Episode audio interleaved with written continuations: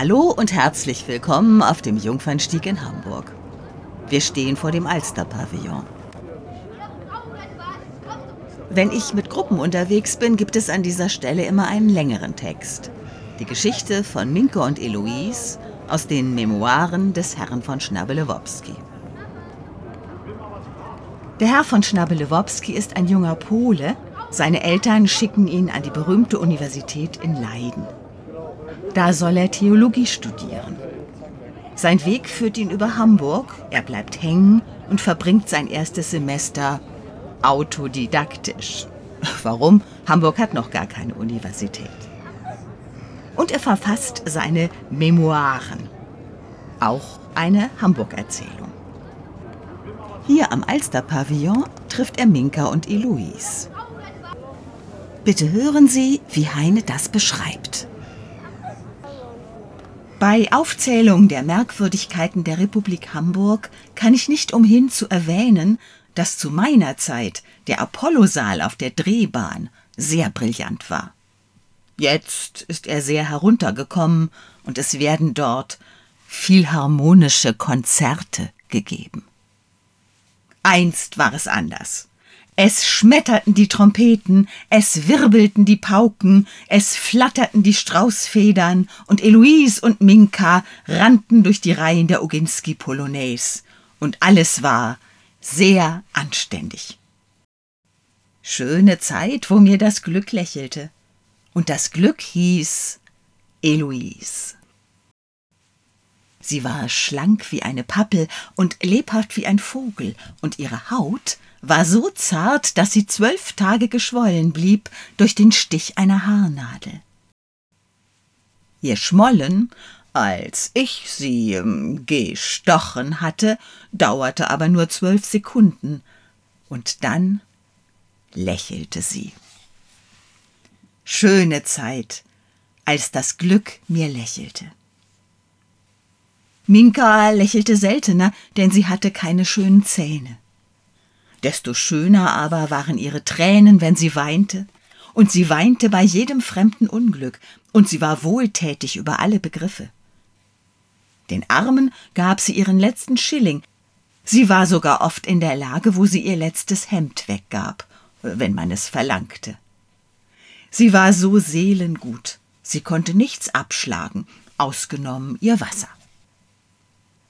Für Leser, denen die Stadt Hamburg nicht bekannt ist, und es gibt deren vielleicht in China oder Oberbayern, für diese muss ich bemerken, dass der schönste Spaziergang der Söhne und Töchter Harmonias den rechtmäßigen Namen Jungfernsteg führt, dass er aus einer Lindenallee besteht, die auf der einen Seite von einer Reihe Häuser, auf der anderen Seite von dem großen Alsterbassin begrenzt wird und dass vor letzterem, ins Wasser hineingebaut, zwei zeltartige lustige Kaffeehäuslein stehen, die man Pavillons nennt.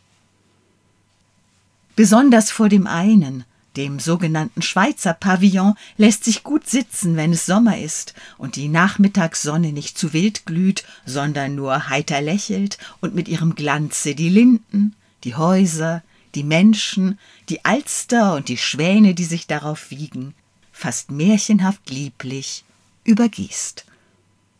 Da lässt sich gut sitzen, und da saß ich gut, gar manchen Sommernachmittag und dachte, was ein junger Mensch zu denken pflegt, nämlich gar nichts.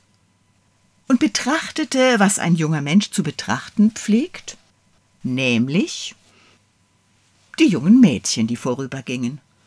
Und da flatterten sie vorüber, da trippelten sie dahin, die bunten Vierlanderinnen, die ganz Hamburg mit Erdbeeren und eigener Milch versehen und deren Röcke noch immer viel zu lang sind. Da stolzierten die schönen Kaufmannstöchter, mit deren Liebe man auch so viel bares Geld bekömmt.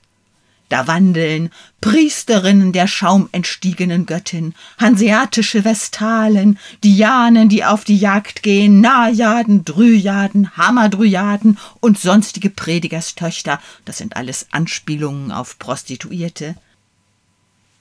Ach, da wandelt auch Minka und Eloise.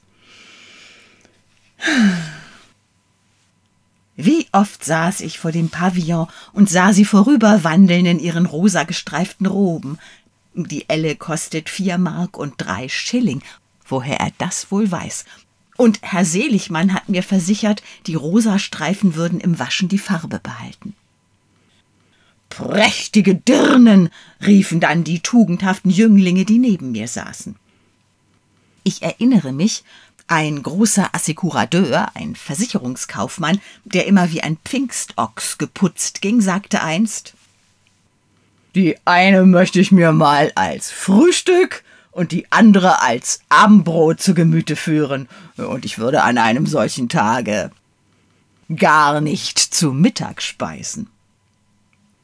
Ich selber sagte nie etwas, und ich dachte meine süßesten Garnichtsgedanken und betrachtete die Mädchen und den heiter sanften Himmel und den langen Petriturm mit der schlanken Taille und die stille blaue Alster, worauf die Schwäne so stolz und so lieblich und so sicher umherschwammen. Ach, das ist nun lange her. Ich war damals jung und töricht, Jetzt bin ich alt und töricht. Manche Blume ist unterdessen verwelkt und manche sogar zertreten worden. Manches seidene Kleid ist unterdessen zerrissen, und sogar der rosa gestreifte Kattun des Herrn Seligmann hat unterdessen die Farbe verloren. Er selbst aber ist ebenfalls verblichen. Die Firma heißt jetzt Seligmanns selige Witwe. Und Eloisa, das sanfte Wesen, das geschaffen schien, nur auf weich beblümte indische Teppiche zu wandeln und mit Pfauenfedern gefächelt zu werden. Sie ging unter in Matrosenlärm, Punsch, Tabaksrauch und schlechter Musik. Als ich Minka wieder sah, sie nannte sich jetzt Katinka und wohnte zwischen Hamburg und Altona, da sah sie aus wie der Tempel Salomonis, als ihn Nebukadnezar zerstört hatte, und roch nach assyrischem Knaster. Und als sie mir Eloisas Tod erzählte, weinte sie bitterlich und riss sich verzweiflungsvoll die Haare aus und wurde schier ohnmächtig und musste ein großes Glas Brandwein austrinken, um zur Besinnung zu kommen.